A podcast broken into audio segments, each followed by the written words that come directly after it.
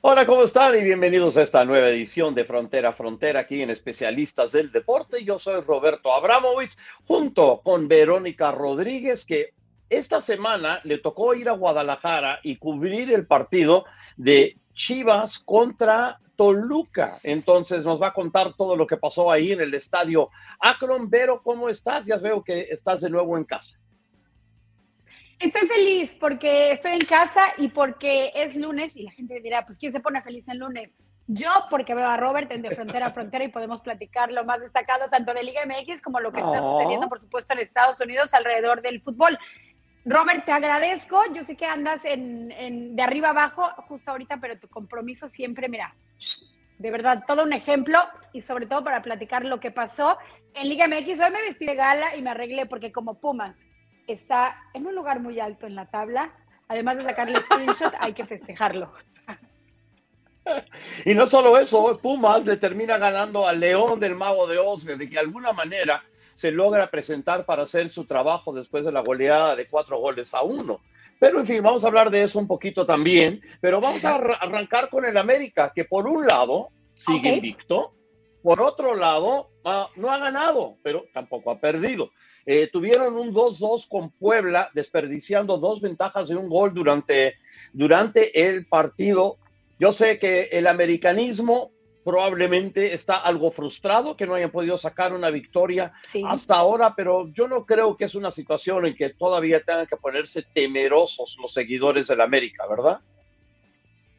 Mira, Tienes razón, Robert. Le preguntaron justamente al director técnico, Altan Ortiz, si están viviendo una crisis. Y él lo primero que hizo, obviamente, fue descartar la palabra crisis.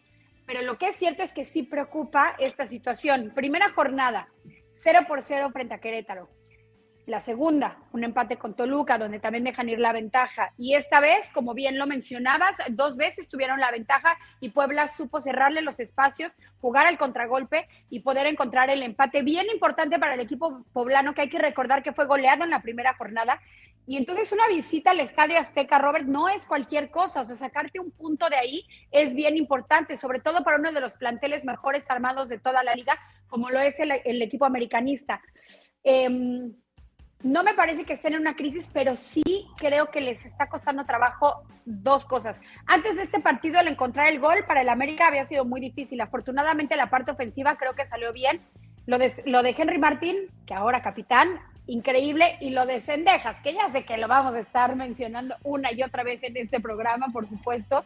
Eh, el mejor hombre que tiene el América creo que es Cendejas. Qué talento tiene el joven.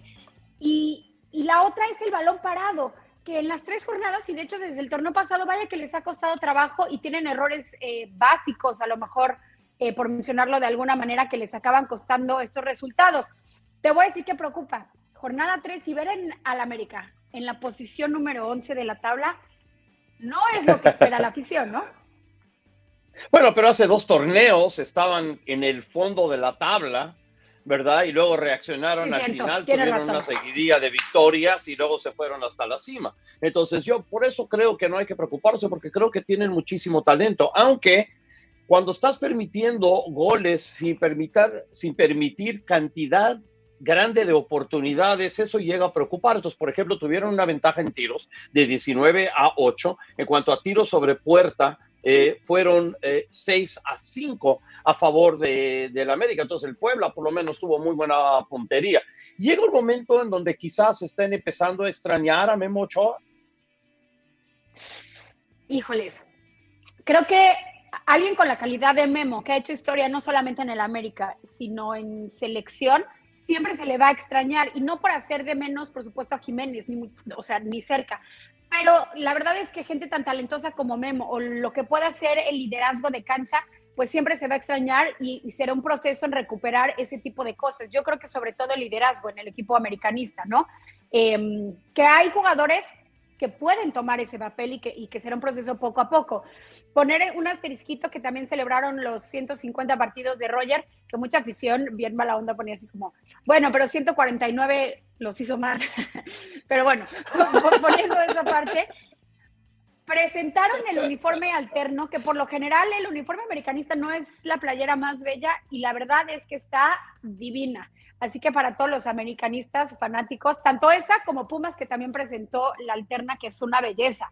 O sea que, Robert, mi cumpleaños es el 26 de marzo. O sea, no sé por si quieres apuntar ahí, 26 de marzo. ahí lo tengo. Ahorita, lo, agrego ahí a la agenda si es que no lo tengo ya. okay. ok, Pumas, alterno. Voy a hablar con mi hijo que tiene ese, ese negocio ya, ya, ya puesto a ver qué es lo que puedo sacar por ahí. Este, oye, vamos a cambiar de tema, vamos a cambiar a Chivas que a distinto del América, sí, no, ya no está invicto, perdiendo ante Toluca por marcador de dos goles a uno. Y este fue una historia de dos tiempos, porque Chivas jugó muy bien en la primera mitad y dejó mucho que desear en la segunda mitad. Y creo que había gente que estaba cuestionando a Belko Panovich sobre los cambios que hizo y el cambio, el cambio de, de estrategia en cuanto a cómo iba a armar a su equipo en el segundo tiempo y que no le salió. Tú estabas ahí, cuéntanos cómo fue todo eso.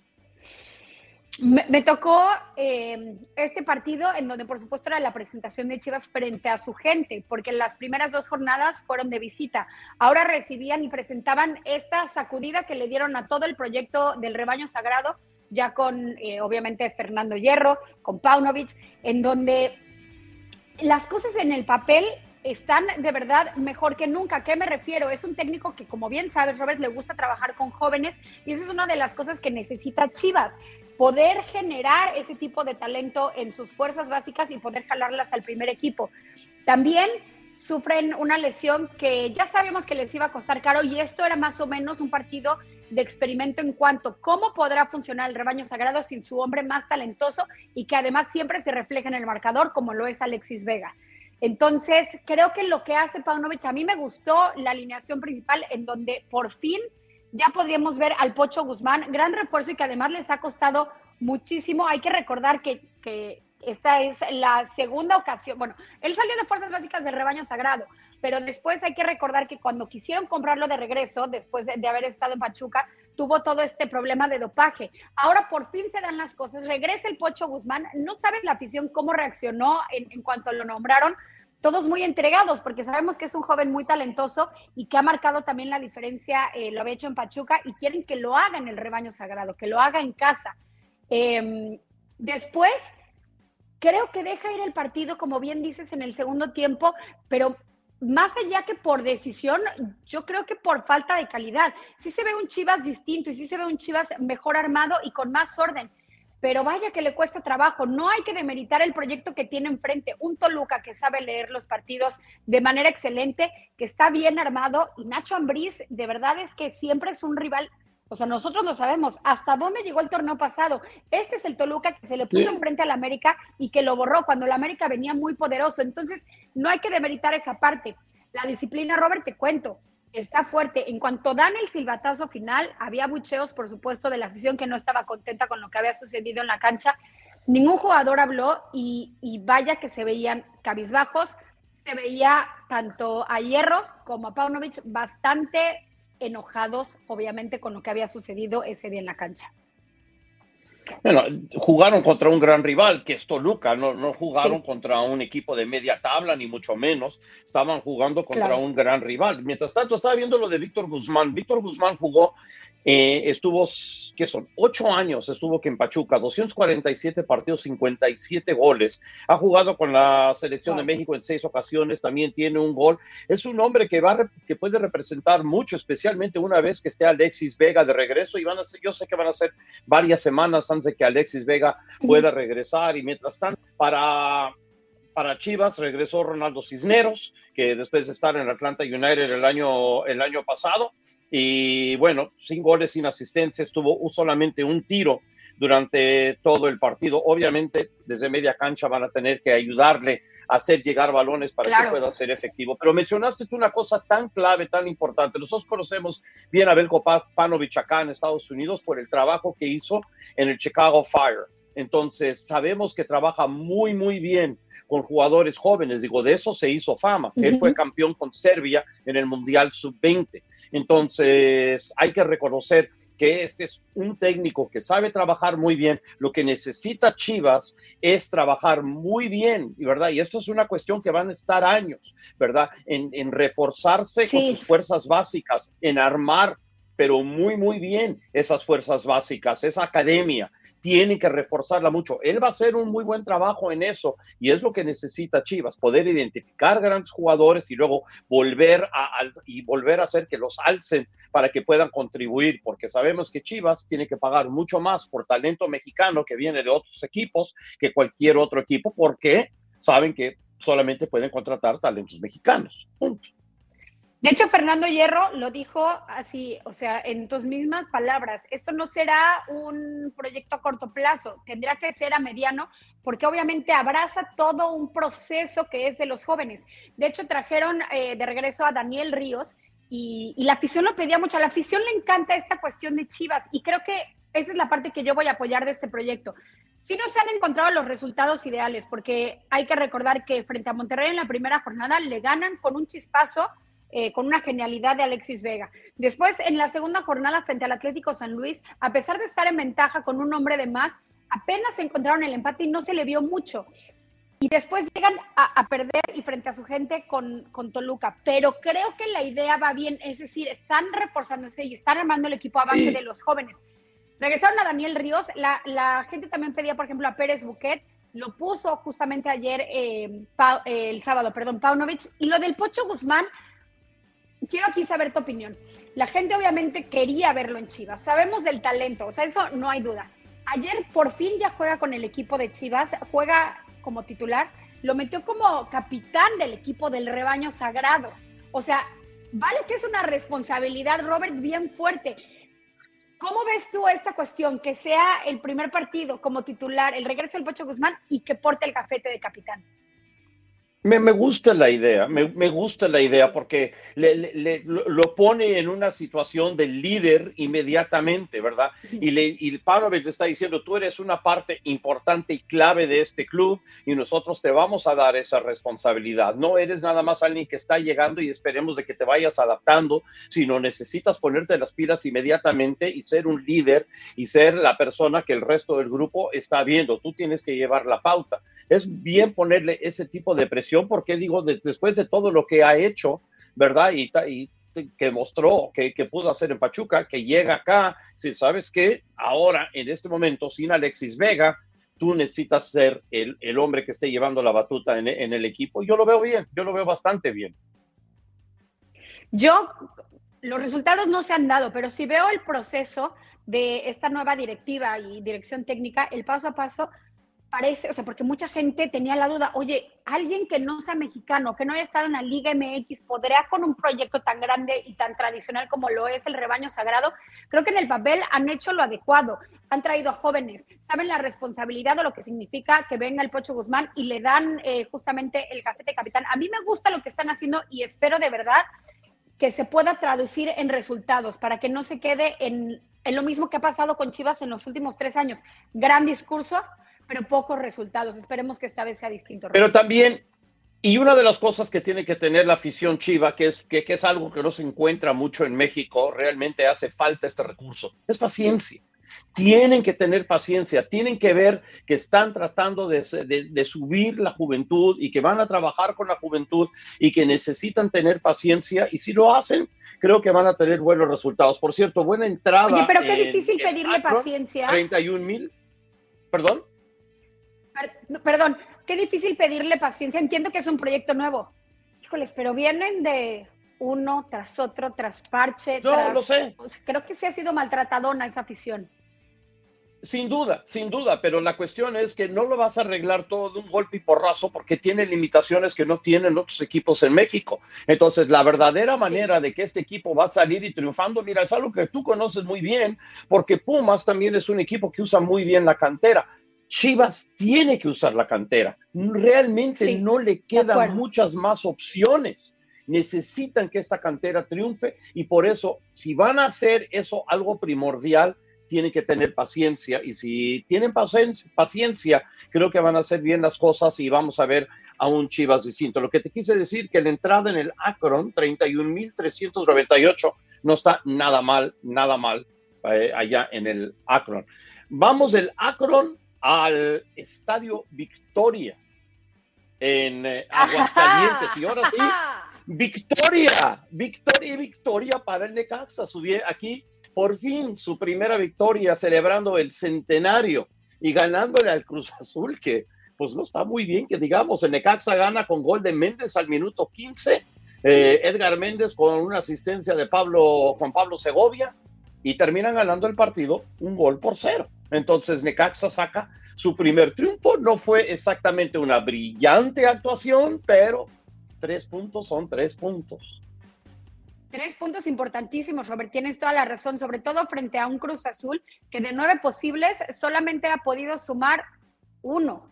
Y además, que le debe de doler en el orgullo. Hay que recordar que Edgar Méndez es excelente. Así que quien les acaba quitando ese triunfo, bueno, esos tres puntos, es nada menos que la ley del ex, ¿no? La ley del ex aplicó muy un datito que me encontré por ahí. Te encuentro un datito por el que me encontré por ahí que se me hizo muy interesante. No había Méndez, no había anotado un gol desde el 2019 y eh, lo metió con Cruz Azul. ¿Y sabes a quién se lo metió? Al Necaxa. Ahora les devolvió el favor. Les devuelvo el favor, me gusta ese dato. Em, ahora yo te voy a dar, no es un dato, es, híjoles, qué difícil. La afición o, creo que el público estamos confundidos. ¿Qué sucedió con la sanción al Cata Domínguez? Después de lo de esta lamentable fiesta y esta lamentable idea, donde pide disculpas y demás, se hablaba de una sanción, además de la económica, por lo menos de tres partidos. Fueron dos, Robert, porque ya lo vimos de titular justamente en esta jornada número tres, en donde se lleva la derrota el Cruz Azul.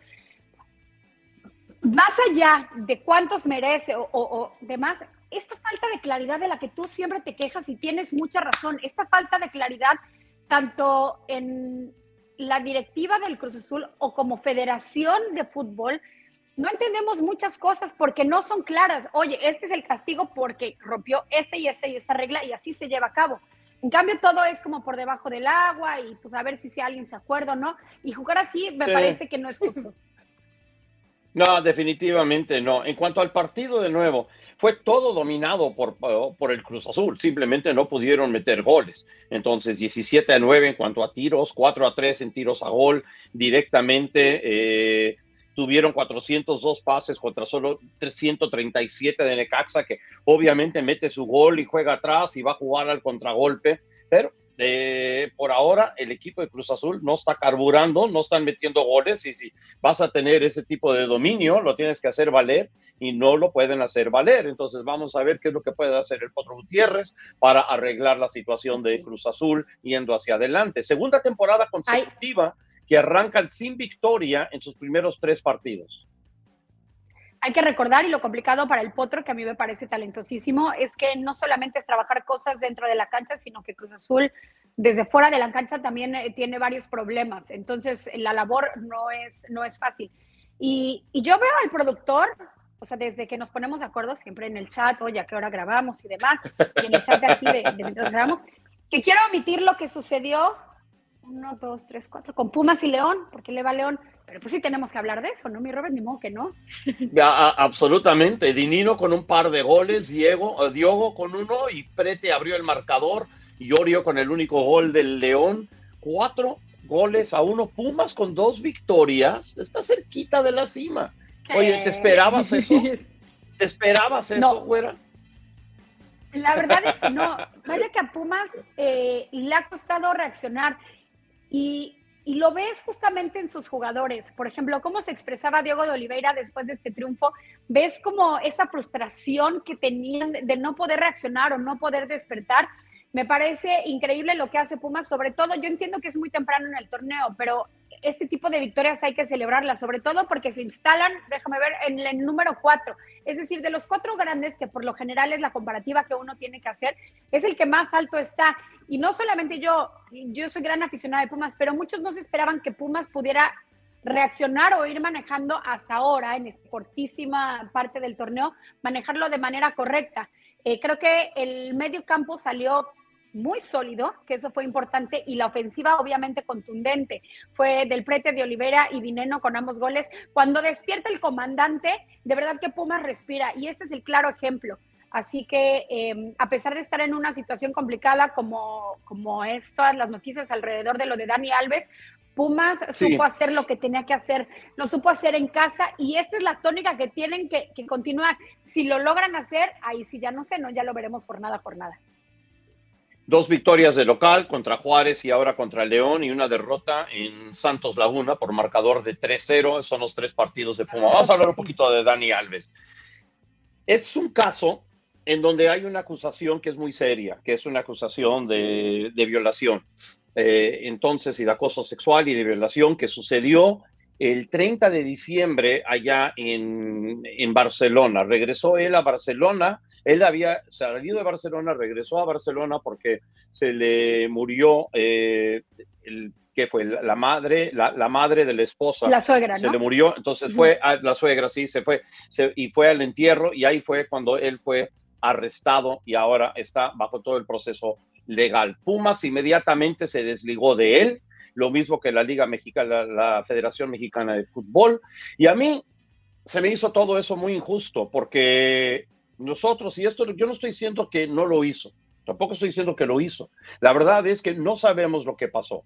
Sabemos que hubo algo, algún tipo de incidente, no sabemos, este, hay, hay cosas que supuestamente, según reportes, están en cámaras, pero lo que no sabemos es si cuándo dijeron que sí, cuándo dijeron que no. Entonces, eso se va, se va a saber después cuando haya un juicio. Por ahora, nosotros no podemos enjuiciarlo y tampoco podemos condenarlo. Y a mí me dio rabia, ¿ok? Rabia, que Pumas lo condenó porque lo echaron del equipo y directamente no lo apoyaron tampoco. Lo único que tenía que haber dicho es, aquí nosotros no sabemos lo que pasa, vamos a desligar provisionalmente a Dani Alves para que pueda defenderse y después de que, que, se aclare el juicio, tomaremos una decisión qué es lo que va a pasar y la Liga Mexicana tenía que haber dicho exactamente lo mismo. Pero al echarlo del club, darlo de baja inmediatamente del club, como que alimenta la, sospecha de que quizás sí sea culpable. De nuevo, no sabemos si es culpable, no sabemos si es inocente. Y de nuevo, la afición también se le echa encima y tantos periodistas que apoyan lo que hizo la UNAM, ¿verdad? O el equipo de la UNAM, porque hay una diferencia entre lo que es la universidad y el equipo y eso también hay que aclararlo, ¿verdad? ¿Por qué eh, se están metiendo a decir que lo que hizo el equipo estuvo bien? No tienen que decir absolutamente nada sobre la situación en ese caso, porque, de nuevo, ellos no saben si es culpable, pero al dar el sentido de que quizás sí lo sea, porque están aplaudiendo la acción del equipo y la acción de la liga, digo, eso pone en una situación terrible al jugador. Ahora, si termina siendo culpable, una vez que todo esto se aclare y es culpable, tírenle con todo, ¿verdad? Y sabes qué, me pongo, me, me pongo así en el primero en orden el desfile de tirarle con todo porque entre nosotros, digo, ustedes saben, todos saben, aquí defendemos los derechos de la mujer y sabemos lo que es el acoso sexual, entendemos lo que es decir no, y cuando, cuando a una mujer dice que no, es no, punto, se para, lo entendemos, pero tampoco puede uno decir que, sí. Que tú lo pusiste en un tuit y, y fue... Eh, viralizado, ¿no? O sea, por toda la cantidad de respuestas y, retweets y reacciones acerca de lo que está sucediendo con Dani Alves.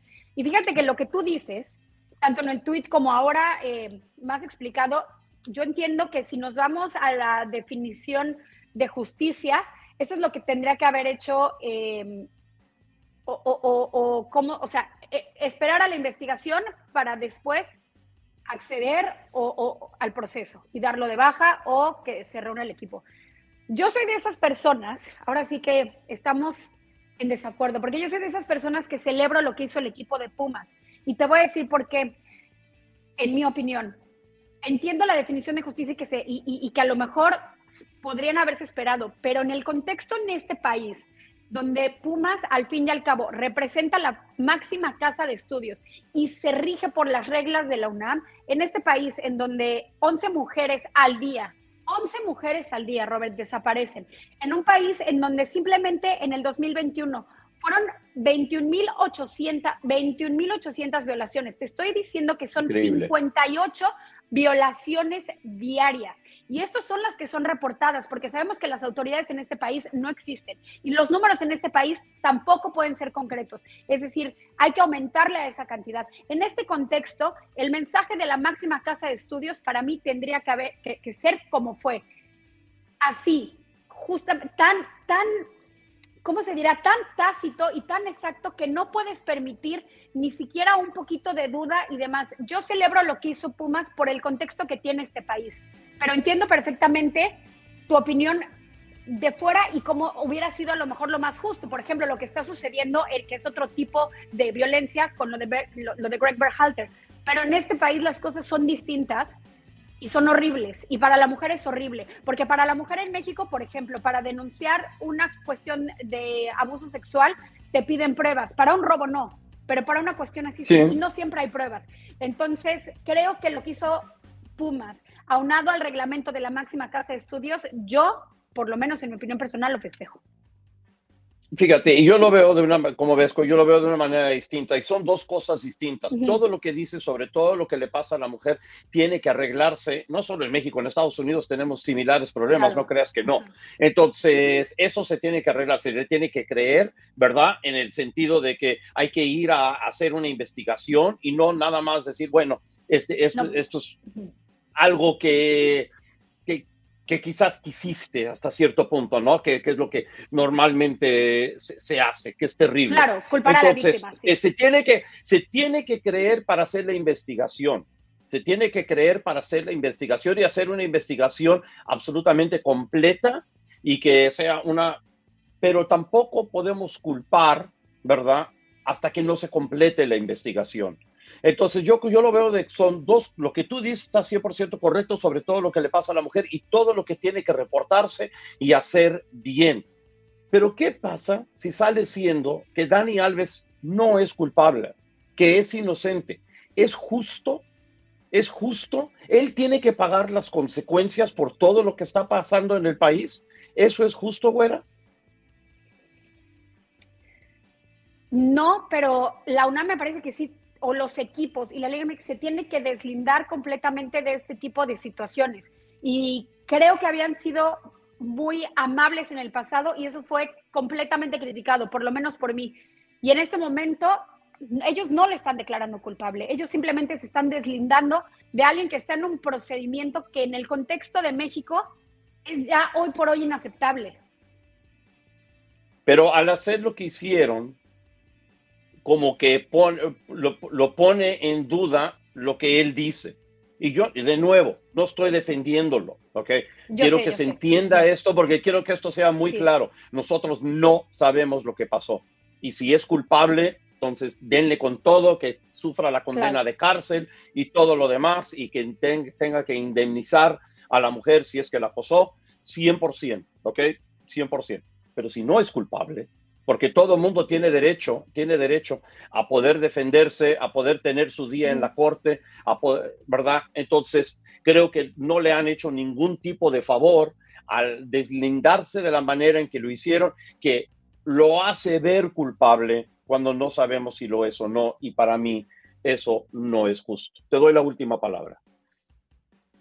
Em, creo que si es inocente o es culpable, eso lo dictarán las autoridades, pero lo que tenía que hacer la UNAM, repito, y, y, y Pumas representando a la UNAM, era deslindarse. A mí me parece que da un mensaje que es importantísimo en este país y no hay muchas instituciones que se hayan atrevido a dar ese tipo de mensaje. Y, y, ya veremos cuál es el resultado de la investigación, porque señalas muy bien, nosotros no lo conocemos. Pero yo aplaudo lo que hizo Pumas, entiendo también que, tú pides que es más justo esperar hasta la investigación. Ahí están los dos puntos de vista encontrados el día de hoy en De Frontera a Frontera, ¿no? Vamos a cruzar de frontera y vamos a, Estados Unidos para hablar de un par de cosas. Eh, dos jugadores que cambian de equipo, uno cambia de liga y es una baja, el primero es una baja muy importante para New York City, Alex Callens, el, el seleccionado peruano que realmente cementó la defensa peruana y hizo que la selección fuera mucho mejor equipo. Eh, cinco años estuvo aquí en New York City.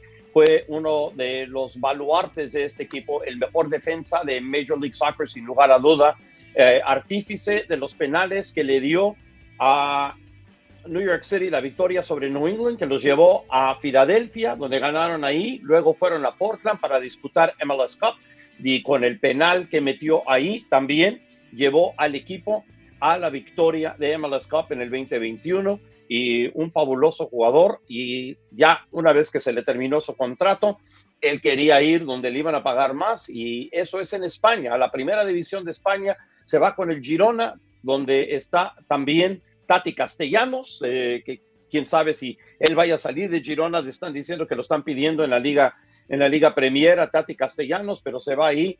Entonces le deseamos toda la suerte a Alex Callens, que, que aparte de ser un gran jugador, es una gran, gran persona y lo vamos a extrañar aquí en New York City. Por supuesto que sí, porque además de em, donde le paguen mejor o demás, sí, obviamente una de las ligas más competitivas al fin y al cabo están en Europa. Y eso, por supuesto, perseguir ese tipo de ambición de un jugador siempre va a ser celebrado. Nosotros en este continente eh, hacemos lo posible y por ser competitivos y me parece que la MLS ha crecido, o sea, en eso de manera extraordinaria y hay mucho que aprenderle. Pero, pero también apoyar, por ejemplo, a que el jugador siga cumpliendo este tipo de sueños, a mí me parece increíble, mucho éxito para él y que después, cuando o sea, podría haber un regreso y enseñar las cosas de competitividad y el talento que pueden ganar los jugadores en Europa. O sea, tenemos mucho que aprenderle esas ligas, ¿no? Vamos a ver, el otro cambio de, jugador fue el de Joseph Martínez, el ex goleador de la de MLS, que cambia de Atlanta, que se va a Inter Miami. Tuvo todo tipo de problemas con la gerencia en Atlanta. No, no ha sido un jugador fácil de controlar, entre comillas pero se va de Atlanta, donde por cierto la afición lo absolutamente adoraba, y ahora se va a Inter Miami y va a estar en el eje que también va a tener, me parece, buen recibimiento, ¿no? No, me imagino. No solamente por el talento, sino por el tipo de afición que tiene Miami. Claro, y hay muchísimos venezolanos también que están en Miami. Entonces, vamos a ver, y digo, es un jugador que, que atrae afición, sin lugar a dudas. Entonces, el equipo de David Beckham eh, se lleva el jugador de uno de los jugadores de mayor prestigio de MLS. Entonces se va, va, va a ser a un mejor equipo a Inter Miami, sin duda. Que vaya que le hace falta al Inter Miami. Hoy parece que estoy vestida de ellos, pero no, yo no le voy al Inter Miami.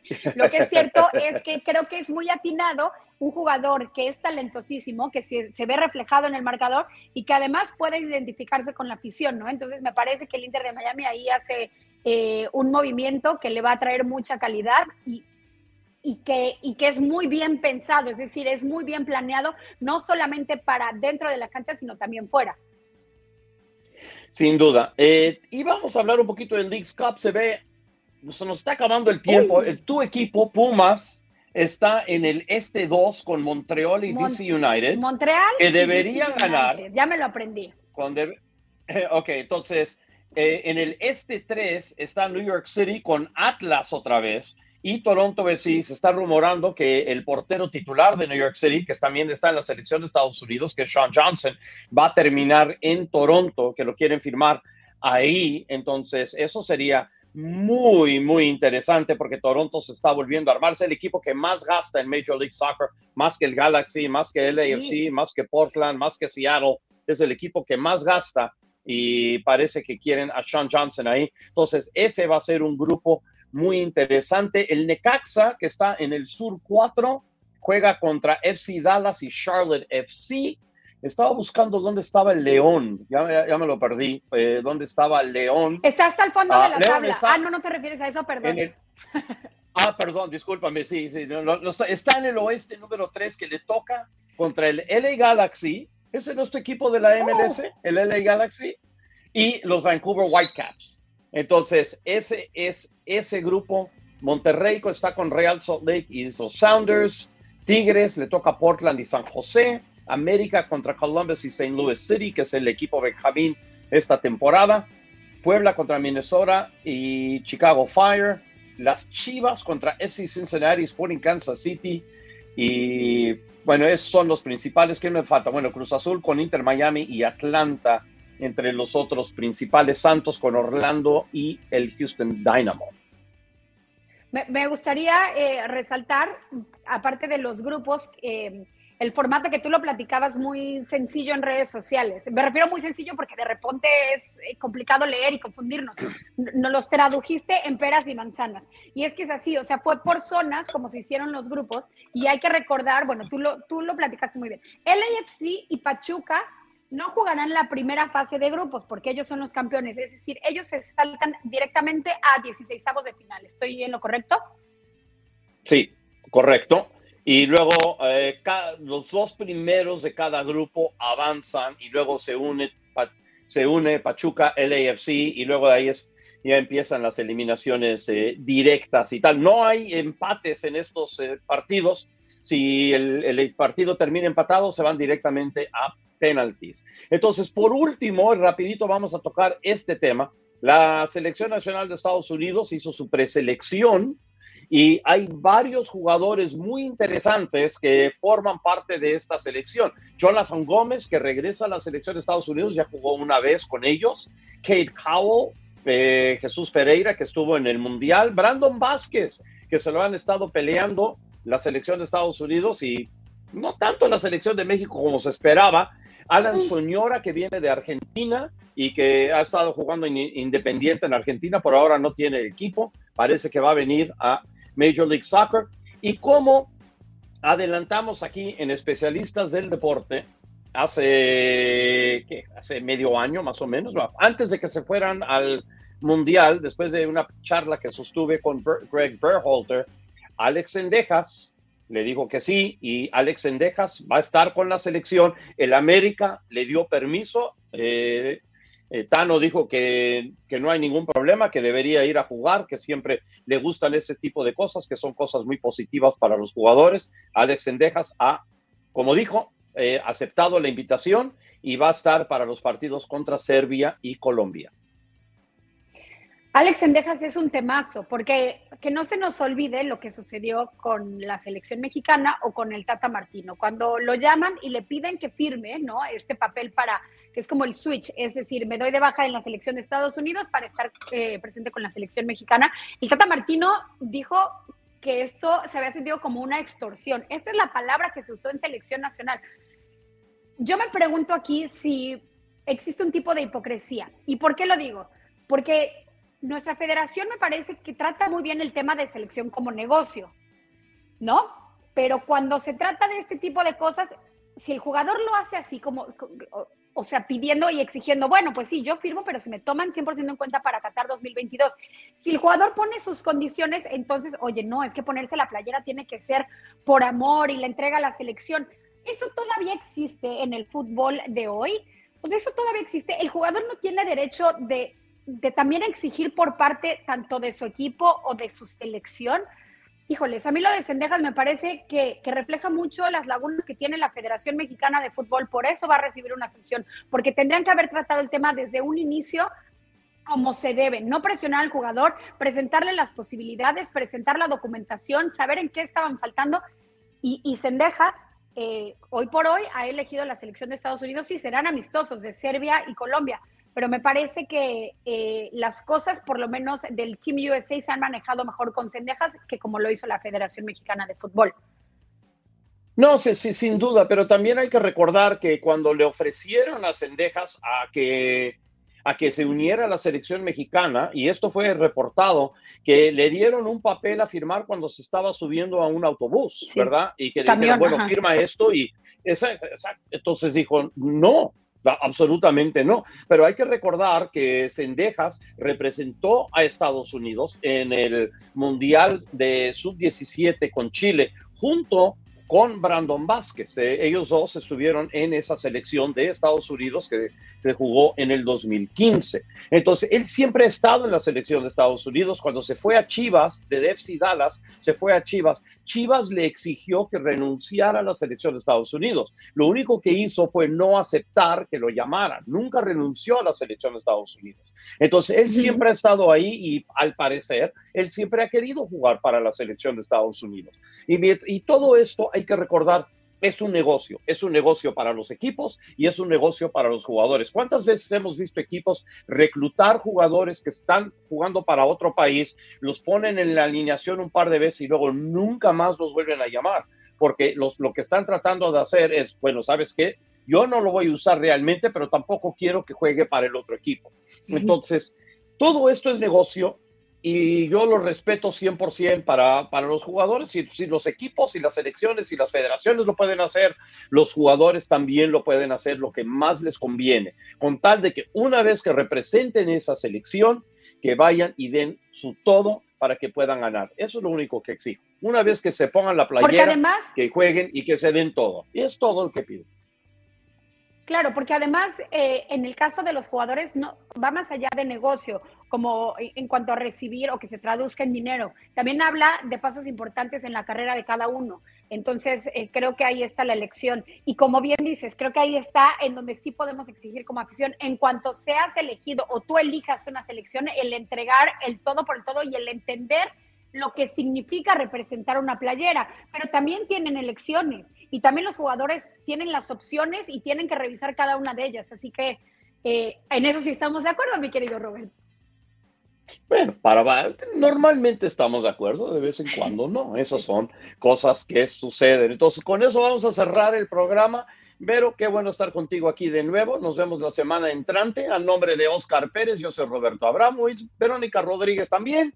Y esto fue esta edición de Frontera a Frontera aquí en Especialistas del Deporte. Chao.